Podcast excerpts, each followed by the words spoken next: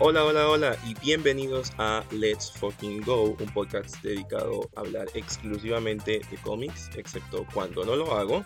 Pueden encontrar este podcast en Twitter e Instagram como arroba let's piso go pod y a mí me encuentran en mi Twitter personal como arroba fuentes En el día de hoy, este es un día muy muy especial eh, y este episodio tampoco es cualquier episodio, este es un episodio que salió muy improvisado, muy orgánico, muy de sentir un poco mientras iba leyendo cómics y mientras iba escuchando a cierta artista, sentir un llamado y sé que suena súper raro, pero básicamente así yo me muevo por la vida, por como, no sé, hoy día quizás la gente lo entienda como por las vibras, pero en realidad es una vaina como mucho más fuerte para mí y es como cuando sientes que hay algo que te está llamando a hacerlo. Entonces, y que se siente bien. Entonces, este episodio, como ya ven el título, que todavía no me decido al momento de grabar, pero tiene que ver algo más o menos como con personajes de Marvel, Taylor's version o, o Taylor Swift, Marvel's version. Algo así. Eh, todavía no me estoy decidiendo. Obviamente cuando salga el episodio ya va a estar el título y va a ser bien bonito. Pero básicamente es eso. Hoy voy a estar tomando la discografía o parte de la discografía de Taylor Swift y la voy a estar haciendo como en un mix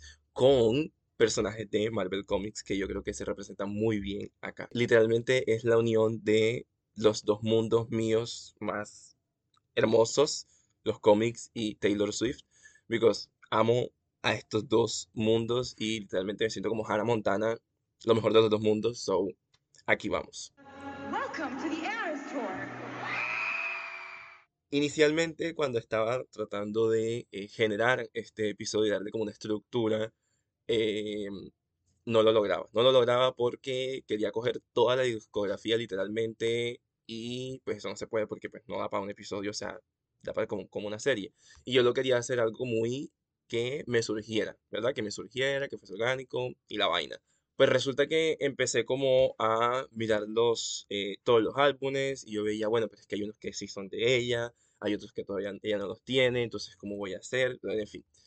Y eh, a final de cuentas, yo en estos últimos dos meses, que bueno, tampoco he sacado eh, episodio, pero It's on the Way, el episodio de Miss Marvel, la parte 2, escuchaba mucho, mucho, mucho Taylor, bueno, también escucho como Beyoncé y pues Lord, pero más que nada estaba conectando bastante, como siempre, con la música de Taylor y estaba poniéndome al día con los X-Men, con la era de Krakoa. Sé que han pasado un montón de años, pero cuando esté haciendo el otro episodio de la era de Krakoa, lo van a entender. Pero en fin, entonces yo estaba como eh, tratando de darle la estructura al episodio y me surgió entonces la idea de que camino al trabajo iba leyendo cómics e iba escuchando entonces pues con los audífonos, iba escuchando álbumes de Taylor. Y en medio de que yo iba leyendo, había momentos muy específicos que habían canciones que estaban sonando que resonaban con lo que los personajes estaban pasando justo ahí. Y yo decía como, marica, esta canción seguramente tal persona la está escuchando eh, en la noche que llegó después de hacer X misión. O, hey, en este momentico que van en el viaje a tal lado, tal persona está escuchando muy probablemente esta otra. O no sé quiéncito en esta cita romántica le dedicó tal canción a tal personaje. Y yo haciendo obviamente como mis fanfics y como mis headcanons en mi mente. Entonces estaba como headcanons en mi mente, obviamente. Que, en fin, estaba yo como tratando de darle la estructura a la cosa y saqué una especie como de criterios que son absolutamente subjetivos y obviamente disclaimer que es como que más que obvio este episodio es mi episodio y es lo que a mí se me canta el Q con respecto a las canciones de Taylor y a los personajes y creo que lo más chévere de todo esto va a ser de pronto ver la reacción de la gente y que la gente diga como, oye, ¿sabes qué? Yo creo que esa canción pega más con tal personaje, con tal historia. O yo siento que esta otra canción que no mencionaste pega con tal personaje en tal otra historia. Igual, este episodio es un primer intento a la unión de la música y de los cómics, que siempre es algo que me ha acompañado toda mi vida, pero aquí voy. So, tengo varios como criterios que yo tomé y que voy a tratar de integrar en medio de todo este episodio y son los siguientes. Criterios absolutamente subjetivos, ¿ok? Canciones con vibras de personajes canciones que representan la esencia de un personaje, canciones que escucharía un personaje después de una misión, durante una misión, en la soledad de su cuarto, mientras viaja, en fin. Canciones que representan relaciones entre personajes y yo creo que no me va a dar tanto chance este, yo creo que más adelante le voy a sacar un episodio porque me interesa mucho, mucho, mucho em, la, la- la parte más como de, de- de drama y de chismecito de las relaciones entre personajes, porque vivo por un chisme de relaciones entre Wanda y Visión, entre Batman y Gatúbela, entre Superman y Lois, entre eh, Jean Grey y Scott. O sea, vivo por eso, porque realmente el drama está. Pero en fin, eso va para otro momento. Canciones que un personaje le dedicaría a otro y canciones que representan la etapa de un personaje. Entonces, todo esto que acabo de decir son los criterios que yo estoy tomando para analizar esto que vamos a estar hablando. Así que nada más, esta era como la introducción. Let's fucking go.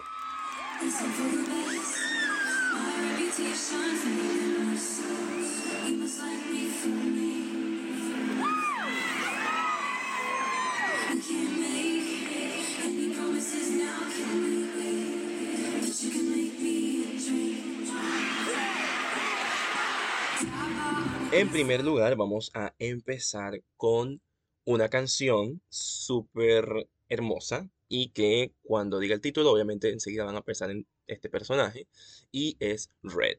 Red y sobre todo Red TV, Taylor's Version, es una canción del álbum, obviamente, Red, eh, Taylor's Version. Y los personajes, o el personaje inicial con el que yo pensé esta canción es eh, Jean Grey. Jean Grey, Phoenix, Dark Phoenix, como mejor ustedes le, le conozcan.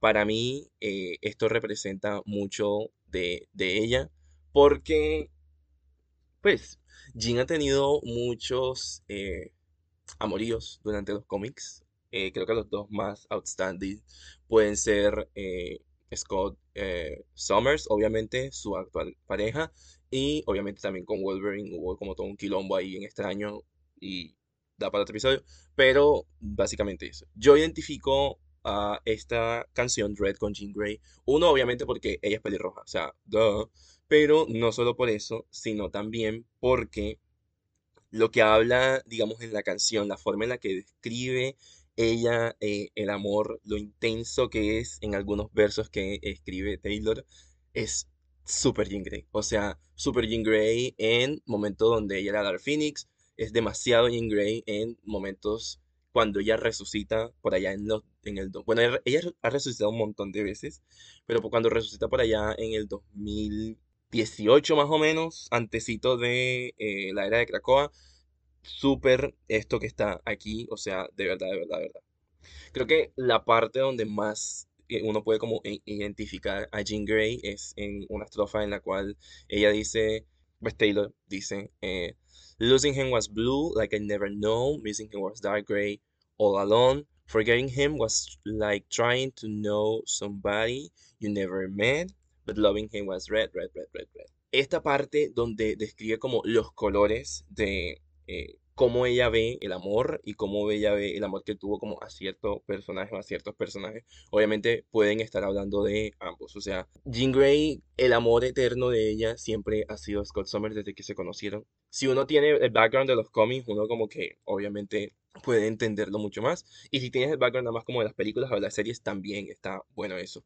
Pero en los cómics, ellos dos siempre han sido como esta pareja ideal, porque tienes a Jean, obviamente, este ente superpoderoso que encarna ella, que es el Phoenix, y al mismo tiempo tienes ese struggle, esa lucha que ella tiene interna en no dejarse dominar por eso, y que es donde lo que ocurre en Dark Phoenix, donde ella realmente, parce, mm, se, se, se vuelve Dark Phoenix y ocurren muchas cosas muy, muy malas.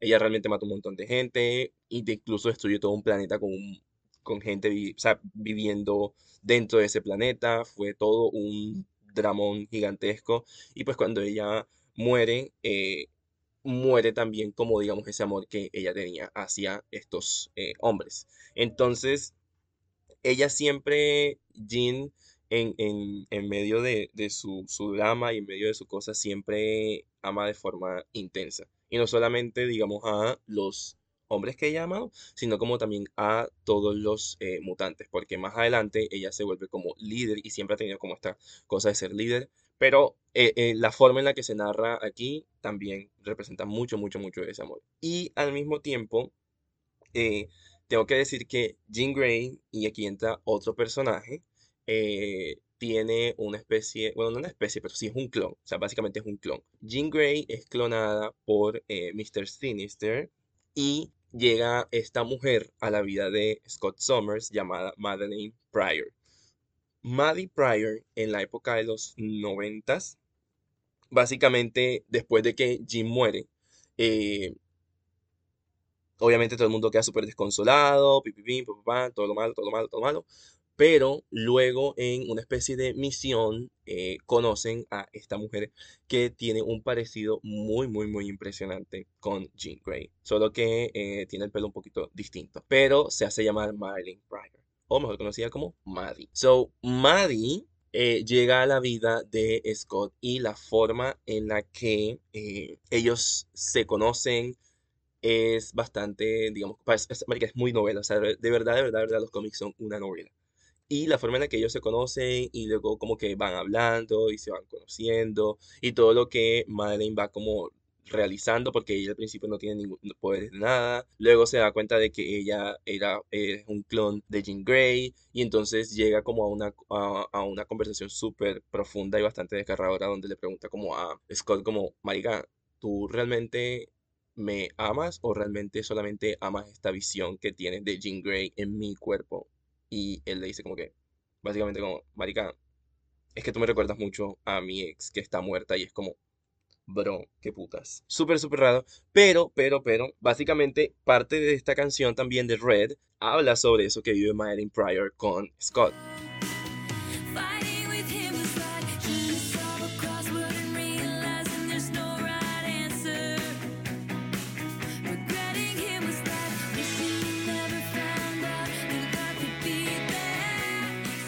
Básicamente la traducción del pedacito que más siento que resona, resuena, perdón, con eh, Maddie y Scott es pelear contra él era tratar de resolver un crucigrama y darse cuenta que no tiene solución.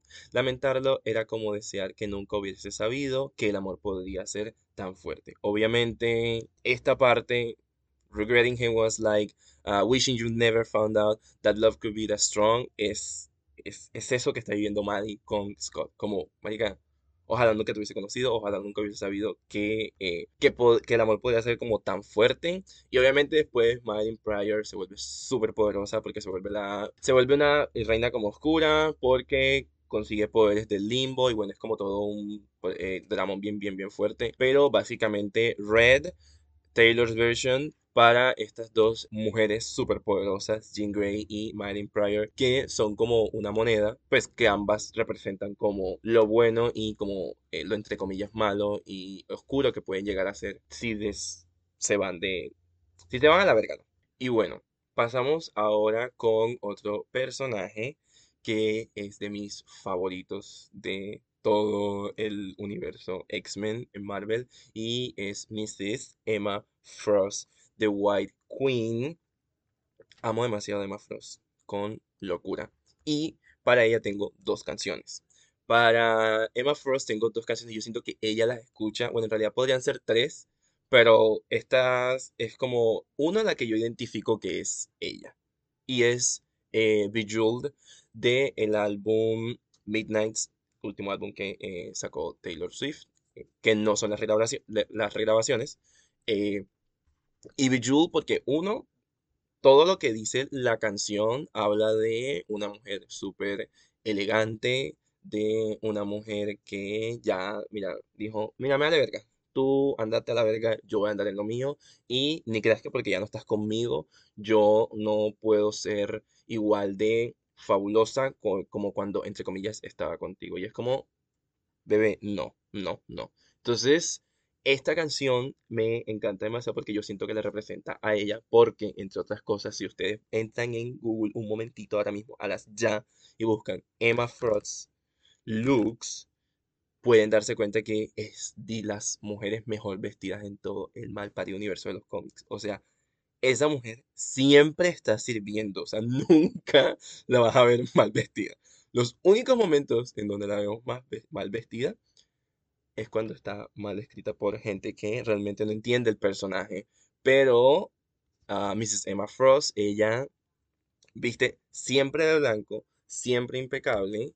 Entonces, ¿por qué Bejeweled? Porque Emma Frost para un poquito como de contexto de pronto no la conocen, eh, es una mutante que es telépata y puede convertir su cuerpo en eh, diamante básicamente. Y cuando es, eh, hace su cuerpo en forma como de diamante, se vuelve obviamente indestructible. Pero sus poderes telepáticos no puede utilizarlos y nadie le puede leer la mente a ella. Fin.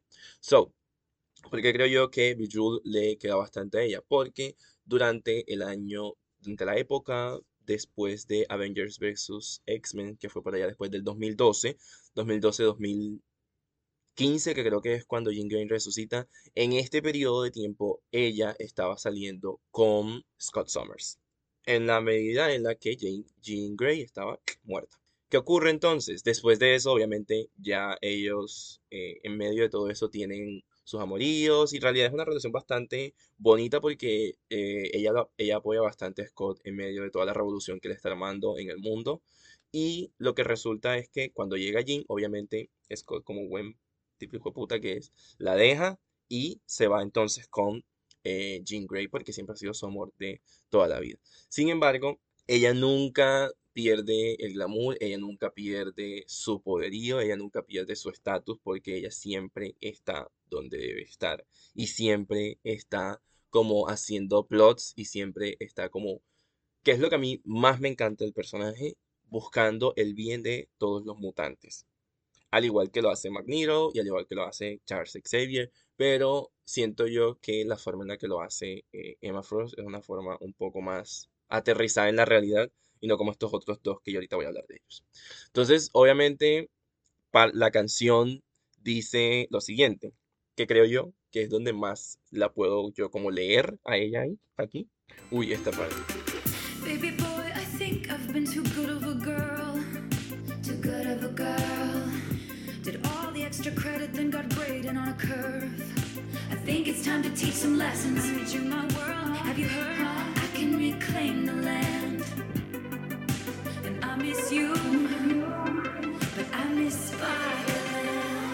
Y digamos es como dice, mm, bueno, esta es la traducción que encontré en internet, ¿vale? Nene, creo que he sido una chica demasiado buena, chica demasiado buena, me conseguí todo el extra crédito, entonces me calificaron como un promedio.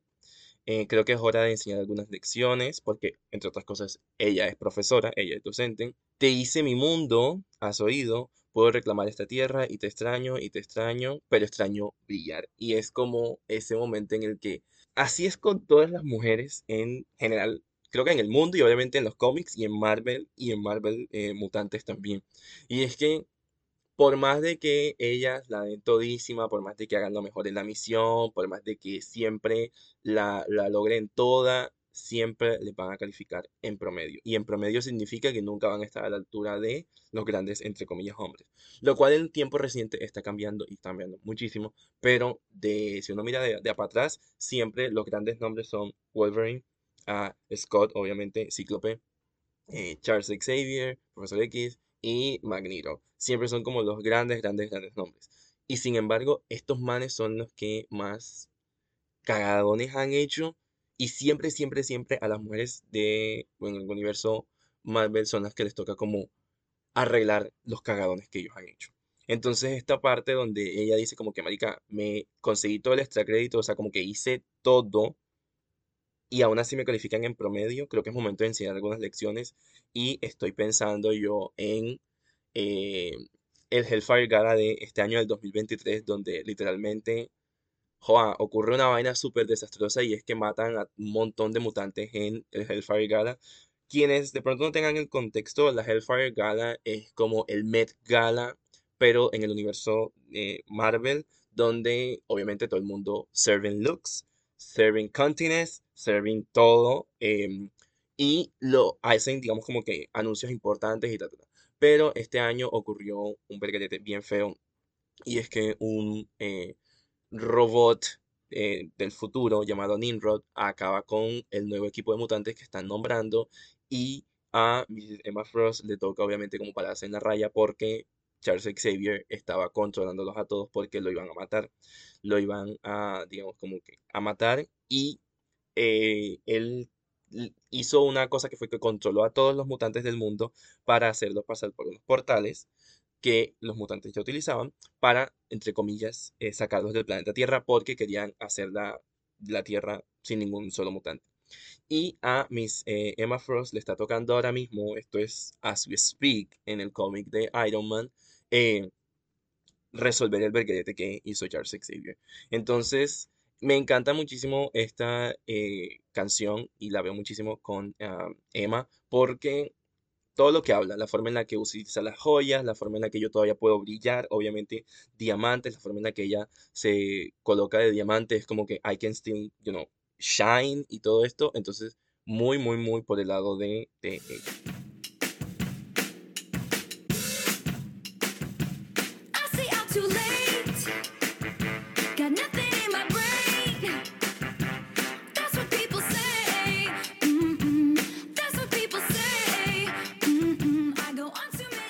Otra canción, ya para adelantar un poquito más rápido con Emma, que me recuerda mucho a Emma es Shake It Off.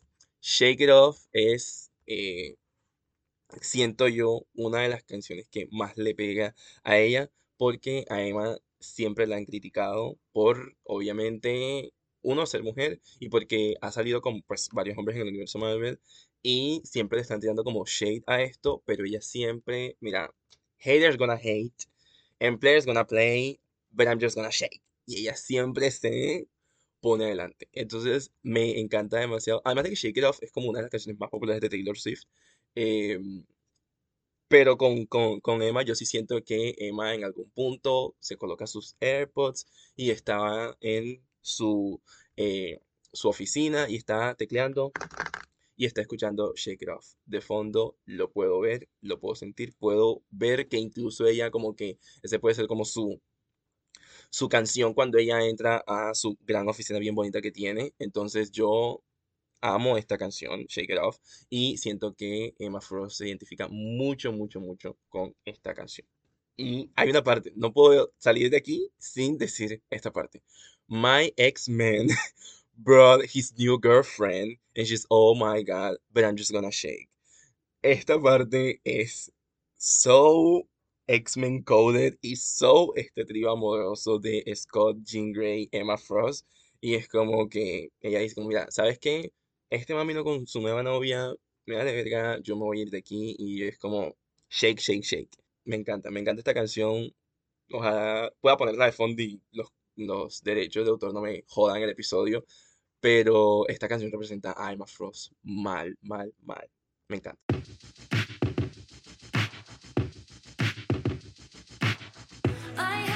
Voy a pasar con dos eh, héroes que había, mencionado hace un momento y es a Magneto, Eric Lehnsherr y Charles Xavier. Estos dos tienen un bromance bien interesante en el mundo de los cómics de Marvel y hay dos canciones con las cuales yo a ellos los eh, identifico. La primera para Magneto, Anti-Hero y la segunda para Charles Xavier, Mastermind.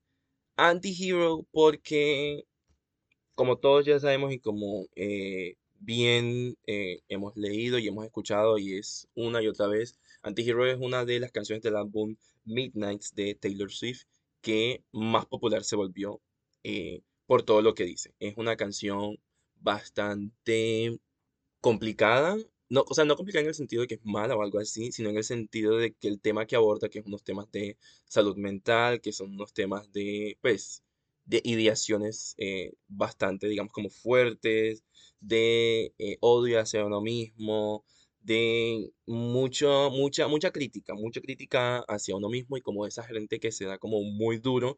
Y no lo digo en el mal sentido, sino que creo que todos hemos pasado por ahí y todos hemos pasado por nuestros momentos en los cuales decimos, It's me, hi, I'm the problem, it's me. Y todo el mundo me odia y todo el mundo está de acuerdo en que yo soy la persona que está errada, yo soy la persona que la embarró. Entonces, esta canción eh, me recuerda muchísimo, muchísimo a eh, Magneto. No siento que él la vaya a escuchar, pero yo siento que de pronto, no sé, Dazzler o eh, Júbilo de pronto dirían como, oh, marica, esta es la canción de eh, Eric y le suena muchísimo. Y de pronto incluso hasta se la ponen y él se pondrá de pronto como a llorar o se pone como muy eh, introspectivo y dice, "Mm, tengo que retirarme a mis aposentos y se pone a llorar en su cama double king size que tiene él en su palacio. Eh, pero sí siento que esta es una canción que le pega muchísimo, muchísimo, muchísimo a él, porque habla también de, pues, cuando eh, muere, cómo ve el futuro, ¿verdad? Eh, cuando ya esta persona no está en, en el mundo, y es algo que ha pasado bastantes veces con Magneto, que cómo lo recuerdan a él en el futuro. Entonces, siento yo que Antihero es totalmente Magneto porque también habla de cómo, pues, su depresión, de cómo lleva estas noches en vela que no puede dormir, porque, pues, entre otras, Magneto es un personaje que siempre ha estado como buscando el bienestar de todos los mutantes, pero, marica, muchas veces le sale mal. Entonces, pues, anti-hero para Magneto, y también porque es un antihéroe, ¿no? O sea, el mismo título lo dice.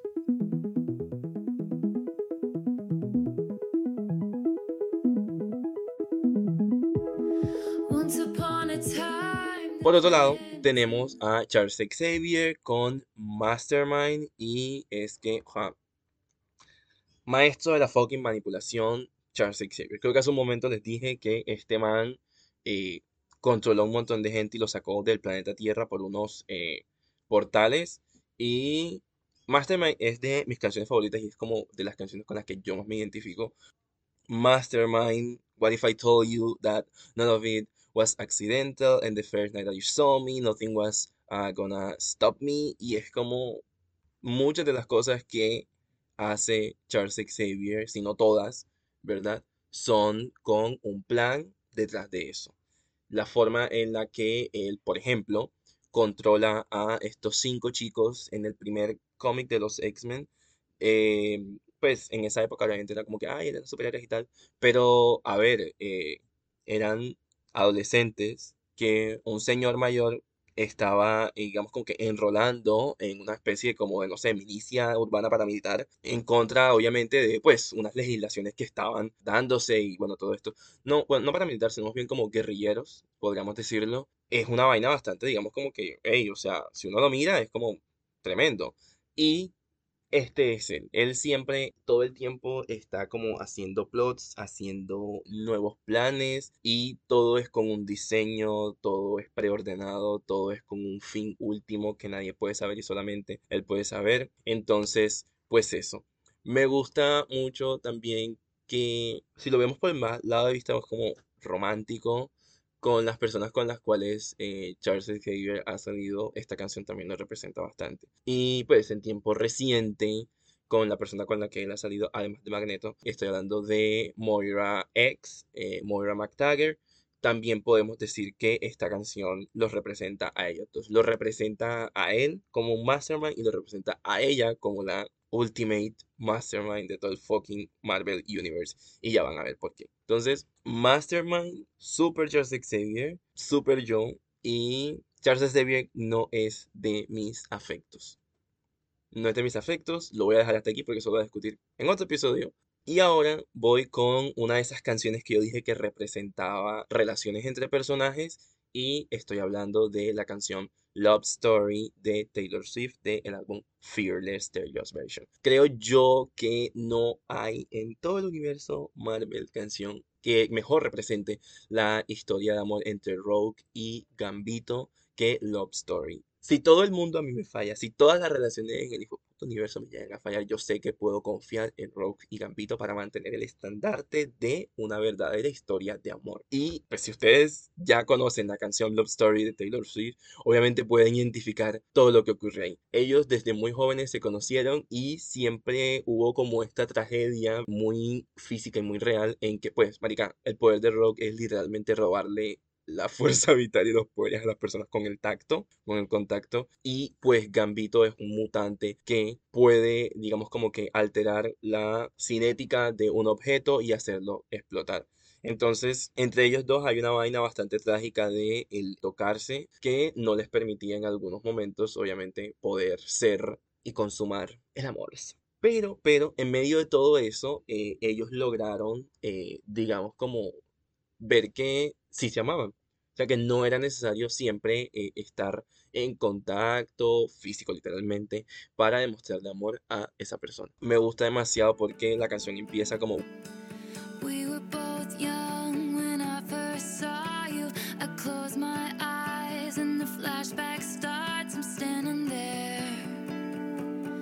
on a balcony in summer air.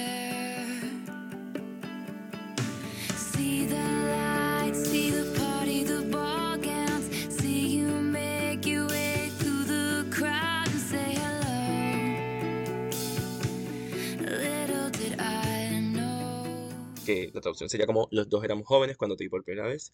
Cierro mis ojos y empiezo y los recuerdos empiezan.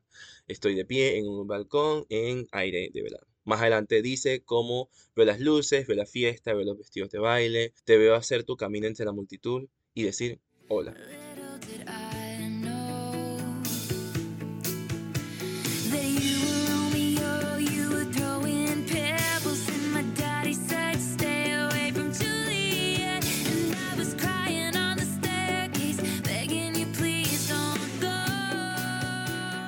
Entonces luego viene obviamente como la estro, el, el- puente que dice yo poco sabía que tú eras Romeo y estabas lanzando eh, guijarros y mi papá dijo, bueno, en este caso sería mi mamá, y mi papá dijo aléjate de Julieta y yo estaba llorando en la escalera rogándote por favor no te vayas. Entre otras cosas, más adelante voy a hablar de estos dos personajes, pero Mystique y Destiny son las mamás de eh, Rogue, adoptivas en este caso. Y si hay alguien que nunca jamás de los jamases le cayó bien eh, Gambito, fue Destiny. En los 90, cuando ellos estaban juntos, Destiny odiaba, incluso parte de eh, la época nueva en la que Destiny resucitó hace unos cuantos años, odiaba con mucha, mira, o sea, demasiado.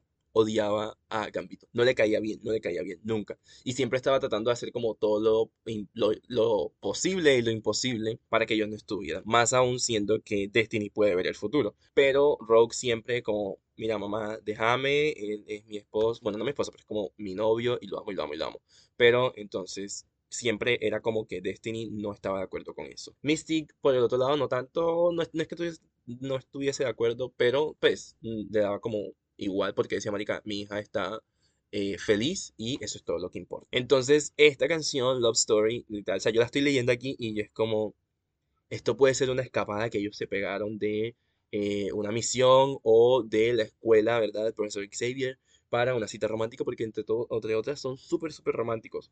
Hay una historia que recientemente leí en el cómic Marvel Voices de este año y hay una short story donde hacen como la continuación de esa primera, entre comillas, cita que ellos tuvieron, pero fue interrumpida por unos ninjas de, eh, de de la mano, y la continúan este año después de muy poco tiempo. Y es bien bonito porque el man le lleva el vestido con que ellos se conocieron y la moto con la que ellos se conocieron y es como tan bonito, o sea, realmente, como les dije al inicio, si el amor de las, en las otras relaciones falla, yo sé que en Rolf y Gambito puedo encontrar mi oasis. So, marry me Juliet, eh, you never have to be alone, entonces, súper, súper bonito. Me encanta demasiado esta canción, es súper, súper linda y me recuerda muchísimo a ellos. Podría decirse que esta canción, Love Story, es como la que representa a muchas en el universo Marvel, pero no, porque no todos tienen una historia de amor tan fuerte como ellos dos.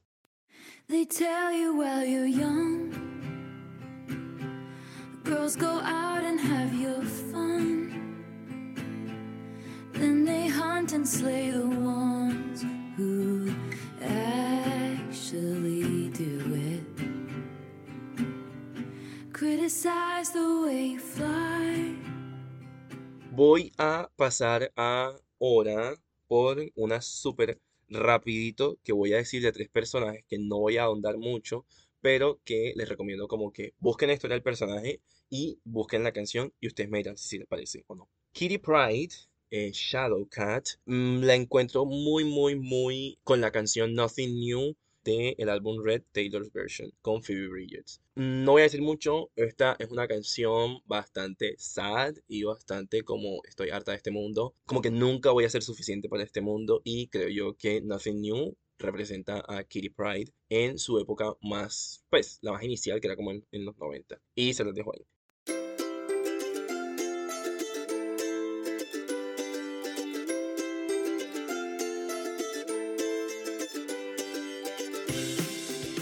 Hay otra canción que se llama del álbum Red, que se llama Stay, Stay, Stay, quédate, quédate, quédate, de el álbum Red y que a mí personalmente, o sea, caminen conmigo en esta visión. Esta canción representa a Wolverine. Wolverine, Logan, yes. Aguántenme. Yo sé que ustedes van a decir, ¿qué? ¿Cómo así? Pero aguántenme. Vayan y busquen cuántas relaciones ha tenido Wolverine en toda su historia. Vayan y busquen lo trágicas que han sido esas relaciones. Vayan y lean esta canción y vayan y, bueno, escuchen obviamente esta canción. Y ustedes me van a decir si no es Wolverine en todas y cada una de sus relaciones. Wolverine lo conocemos nosotros como este hombre hiper masculino, súper rabioso todo el hijo puta tiempo, pero en el fondo es como todos los hombres que tratan de presentar esta hipermasculinidad, es un caparazón, es un caparazón y está buscando amor, sencillamente. Y en Stay, Stay, Stay, cuando hay una parte en la que dice como, marica, yo, nadie entiende mis rabias como las entiendes tú, han sido como todas las mujeres que han estado con Wolverine. Porque entre otras, pues, él ha sido bastante como incomprendido porque ha sufrido muchísimo, entre otras, o sea, no es por nada que él es así de gruñón, ha pasado por mucho sufrimiento, pero creo que si uno hace como un hilo conductor, todas las mujeres que han estado con él han muerto, bastante trágico. Esto es un tropo que, bueno, Spoiler alert, se viene más adelante eh, en el año, pero Stay, Stay, Stay, quédate, que he estado amándote por demasiado, por ya bastante tiempo. You think that I'm funny when I'm mad, mad, mad. Sobre todo esta parte fue el momento en el que yo dije, yes, esta es una canción para Wolverine. Obviamente, pues está escrita por una mujer, pero siento que lo representa muchísimo, muchísimo a él, porque si es un pancito. O sea, cuando un pancito blando se vuelve cuando está con, eh, con cuando está con Jean, cuando ha estado con distintas mujeres en el universo Marvel eh, se vuelve un pancito y deja caer como toda esa armadura que ya tiene. Entonces, pues búsquenla, ¿no?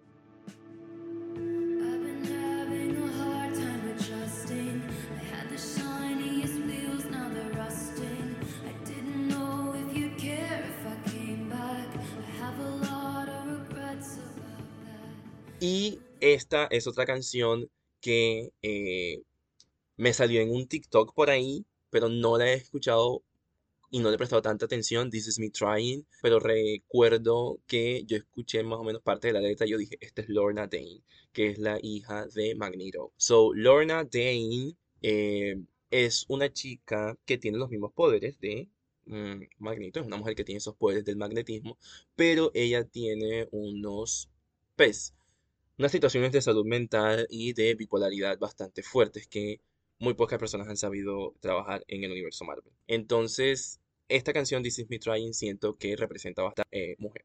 Y continuamos con una de uno, mis personajes favoritos en todo el universo de Marvel y los mutantes, y dos de mis canciones favoritas de Taylor Swift del el álbum Midnight.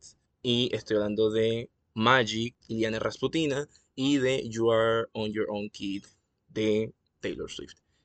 You're on Your Own Kid, o como se le conoce en el mejor mundo como Jojo, em, es lo es todo para mí.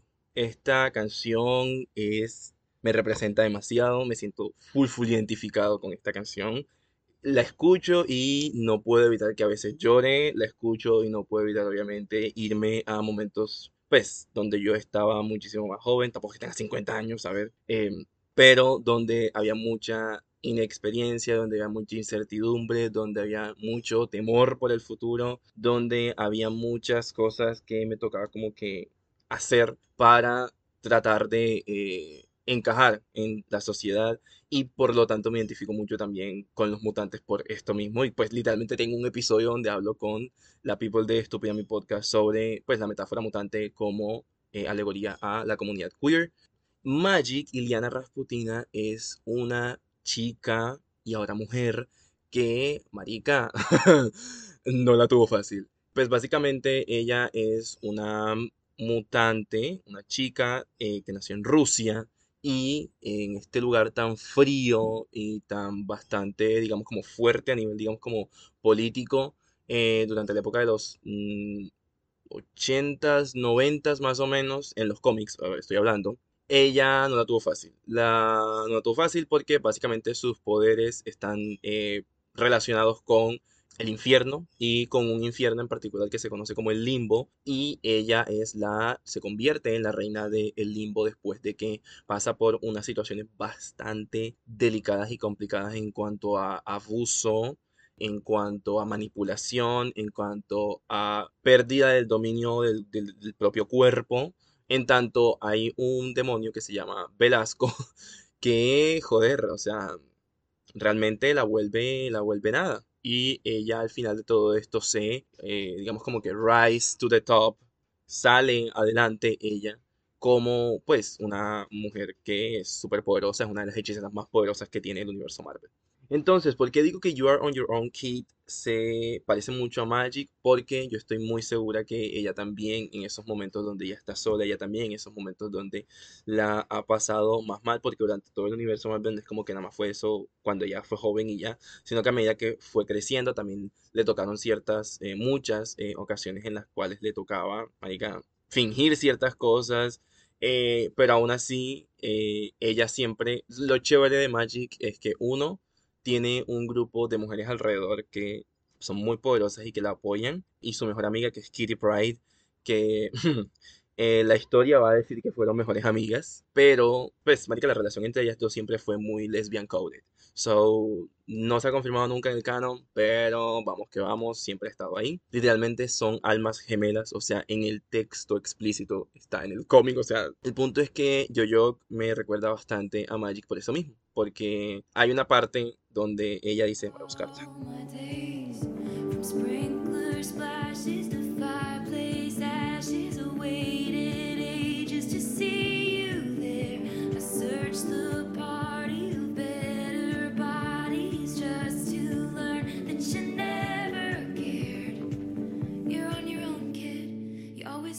toda esta parte de que siempre ha estado sola, porque, marica, las... Sea, ella literalmente sí le tocó vivir y estar en los sótanos del infierno para poder salir adelante. Esta canción le representa demasiado.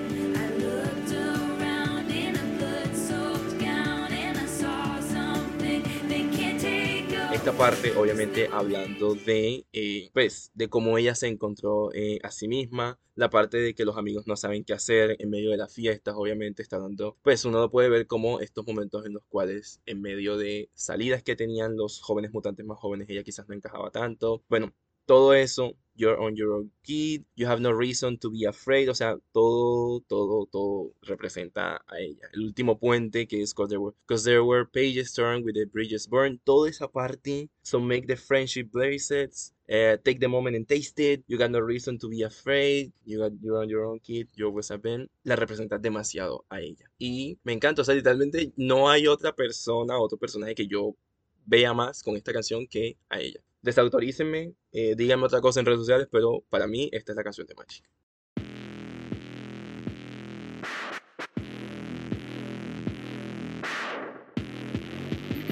Y para el cierre, estoy muy emocionado, me encuentro con un trío y con varias canciones que representan la relación de estas tres mujeres. Estoy hablando de Mystique, estoy hablando de Destiny y estoy hablando de Moira. So, un poquito de contexto si de pronto no lo tenés. Actualmente y desde hace ya varios tiempo, los mutantes lograron craquear la forma de resucitar y de básicamente vencer a la muerte mediante unos protocolos de resurrección. Este es algo que he tocado en otros episodios acá.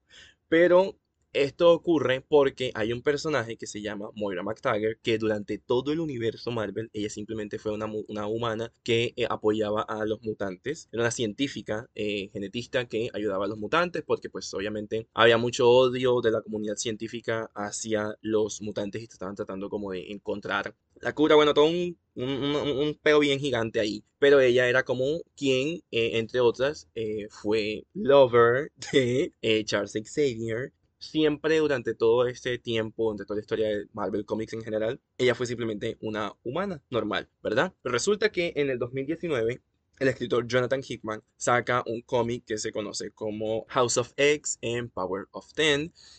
Y en esta historia nos hacen una recontextualización del personaje de Moira McTaggart y nos dicen que ella siempre fue una mutante y nos dicen básicamente que su poder era que cuando ella moría, ella el universo se reseteaba básicamente alrededor de ella y ella lo que hacía era que el conocimiento que había adquirido en la vida pasada lo volvía a esta vida. Entonces, eso, ese poder, digamos, de ella le permitió durante mucho tiempo, uno, pasar como desapercibida porque pues nadie se acordaba de que ella era una mutante porque cuando ella moría simplemente todo se reiniciaba y lo único que recordaba de eso era ella. Y dos, le permitió vivir muchas vidas, vivió hasta ahora 10 vidas en las cuales intentó hacerlo todo. Intentó eh, curar a los mutantes, intentó acabar con todos los mutantes, intentó eh, hacerse, digamos, como que rebelarse eh, con los mutantes y decir, mira, yo soy también mutante y tenemos que encontrar como la forma de sobrevivir. Intentó aliarse con Magneto, intentó aliarse con Apocalipsis, intentó aliarse con Charles Xavier, intentó aliarse con las máquinas, o sea, lo intentó todo y en todos siempre los mutantes perdían. En todas esas vidas ella siempre perdía. Y simplemente para resumir, que esta última vida que ella está viviendo, que es la vida número 10, hizo algo que nunca había hecho antes y era reunirlos a todos, a todos aquellos que en algún momento eran como enemigos, los reunió, digamos, como que a todos en un sueño que se conoce como Krakoa. Después hablaré de eso. El punto es que Moira estaba muy bien y campante por su vida, sus vidas viviendo y tal. Pero resulta que hay una mutante que se llama Destiny, Irene Adler, que es la novia y esposa de Mystique, Raver Dalholm, y ella se dio cuenta de que Moira en una de esas vidas estaba matando, o sea, quería en la vida, creo que es el número 6, donde ella encuentra la cura para los mutantes, es decir, para la especie mutante, se forma un benguerete. Se forma un berguerete porque Moira se hace pasar, uno, por humana en la vida número 6, dos, encuentra la cura para el gen mutante y en ese momento cuando ya están celebrando los científicos en el laboratorio, hay una gran explosión y Destiny obviamente se da cuenta de esto y de que, marica, básicamente significa la extinción de todos los mutantes. Por lo tanto, le dice a Moira, hey, ¿tú realmente crees que los humanos se van a detener con que simplemente esta cura va a ser para aquellos mutantes que no quieran ser mutantes. O sea, estás loca, ¿qué te pasa? Y hay un evento que literalmente terminé de leer hace cuatro días. Qué evento tan bueno, Jesucristo Redentor. Se llama Inferno, donde hacen un reframe de la historia de Destiny y de Moira, porque ellas básicamente son una misma moneda y dos caras de la misma moneda. Entonces, eso es ello. Destiny es una mutante que puede ver el futuro y puede, y es como este, esta mujer que es la mejor, pues, visionaria de alguna manera, como precog, se dice en inglés, eh, de todo el universo Marvel. Pero ella murió en los 90. Entonces, desde los 90 nunca la habían resucitado. Literalmente era uno de los personajes como que más tiempo pasó en la tumba, lo cual es bastante raro para los mutantes porque siempre vuelve. Sin embargo, la complejidad que tiene el personaje al escribirse, porque estamos hablando de un mutante que puede ver el futuro, no todo el mundo sabe manejar eso en general en los cómics. El hecho de poder ver el futuro y es bastante complejo. Pero Jonathan Hickman sí. Entonces, ¿por qué digo que estos tres personajes me recuerdan a muchas canciones de eh, Taylor? Uno, Dear Reader. Si ustedes han escuchado Dear Reader, saben que esta es una, pues, una carta que escribe una autora a quien está leyendo. Destiny, antes de morir, escribió unos diarios y estos diarios estaban escritos pues en código o en clave, ¿cierto? Como, como a forma de acertijos, que es muy como Taylor Swift se mueve a veces por la vida, como con acertijos y metáforas. Entonces, Dear Reader me recuerda muchísimo, muchísimo, muchísimo a Destiny por estos diarios que ella dejó. Otra canción que me recuerda muchísimo a Destiny, Mastermind. Literalmente, you know that I'm a mastermind, o sea, esa es Destiny. Siempre hay un plan y ella siempre, siempre sabe dónde tiene que estar y siempre sabe qué es lo que hay que hacer. So, si hay alguien que se mueve realmente por la vida haciendo plots, es Destiny. Y hay otra, ay mío, esta canción me encanta demasiado. Las une a todas tres y es I Did Something Bad de el álbum Reputation y es de Taylor Swift. They say I did something bad, why does it feel so good? Esta canción la representa a toditas tres. O sea, representa a Mystique, representa a Destiny y representa a Moira. En puntos específicos de la historia y sobre todo en Inferno. O sea, literalmente Inferno puede tener esa canción como background. I Did Something Bad y Look, eh, Look at What You Made Me Do. Pero ahorita voy a hablar de esa porque se de Moira. Momentico.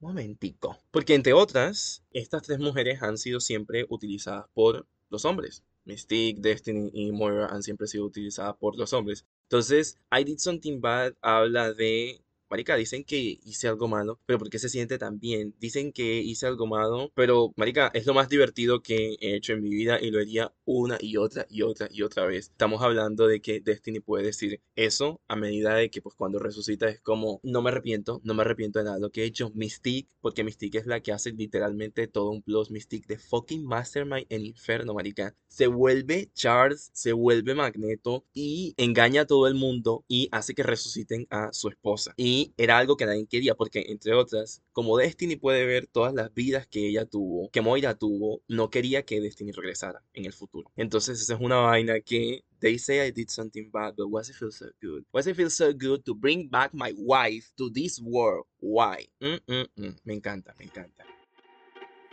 I never trust a narcissist, but they love me. So I play them like a violin and I make it look oh so easy. Cause for every lie I tell them, they tell me three.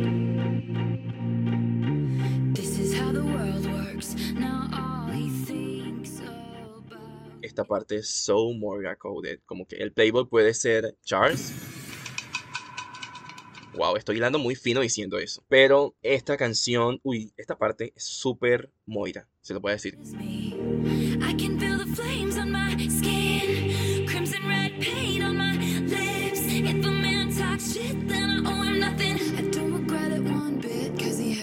Pero hay una parte en la que dentro de Inferno, literalmente Destiny y Mystique, pues en la parte que les contaba donde eran uno de los científicos y donde explota y le dicen como estúpida, que crees que no, no, no van a, volver a venir contra nosotros los mutantes? En esta parte, Destiny decide quemar lentamente a Moira, la quema viva, para que, obviamente, cuando ella resucite en su siguiente vida, lo que le dice Destiny es, te vamos a, o sea, como que quémala lento para que no se olvide del sufrimiento que está pasando ahora y de lo mucho en que los humanos nos odien. Y desde esa vida, que creo que la vida 6 en adelante, Moira hizo hasta lo imposible porque Destiny no regresara. Estamos en la vida número 10 y ya están juntas ahora. Ahora bien, esto es Inferno, pim, pim, pim, pam, pam.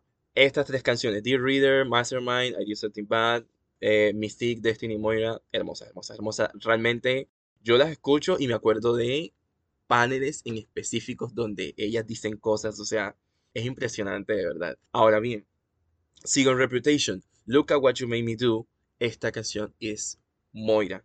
Esta canción es Moira porque la manera en la que mucho de lo que dicen ahí representa a ella, sobre todo después de que la echan de Cracoa, porque entre otras cosas, eh, a Moira, Juan, Moira McTaggart, My Dear, My Love, es realmente uno, una de las mujeres que más maltratada fue por Charles Xavier. Y es hilar bastante fino porque estamos hablando también que Charles Xavier abusó de, eh, digamos, a nivel como psíquico de Jean Grey, pero bueno, esa es otra historia. Ah, Look at What You Made Me Do representa a Moira McTaggart porque después de que Destiny regresa, Destiny y Mystique intentan matarla. Pero resulta que una de las. eh, en uno de estos plots que está haciendo Mystique, se dan cuenta de que uno no la puede matar porque ella es una mutante. Y ellos tienen una regla dentro de Krakoa, este paraíso que ellos crearon, y es no se pueden matar mutantes.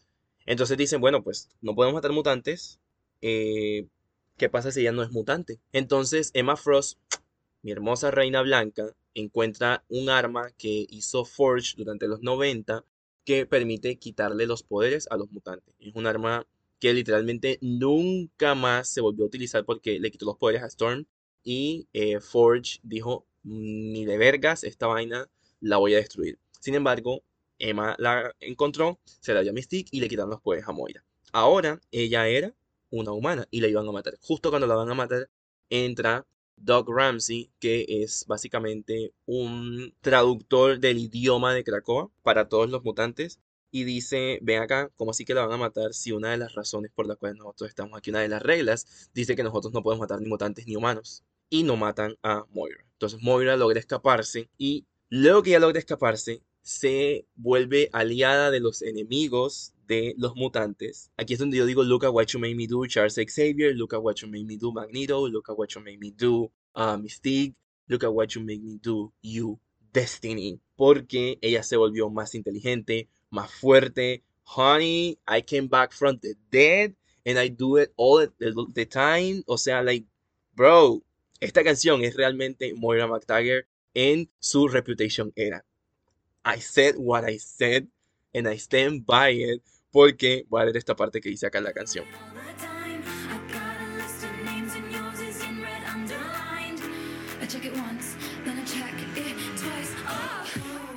Ey, esta canción se puede estar dedicando a Destiny, literalmente es como que, marica, tengo tu, tu, tu, nombre, está en una lista que yo tengo y no voy a dejar que te resuciten.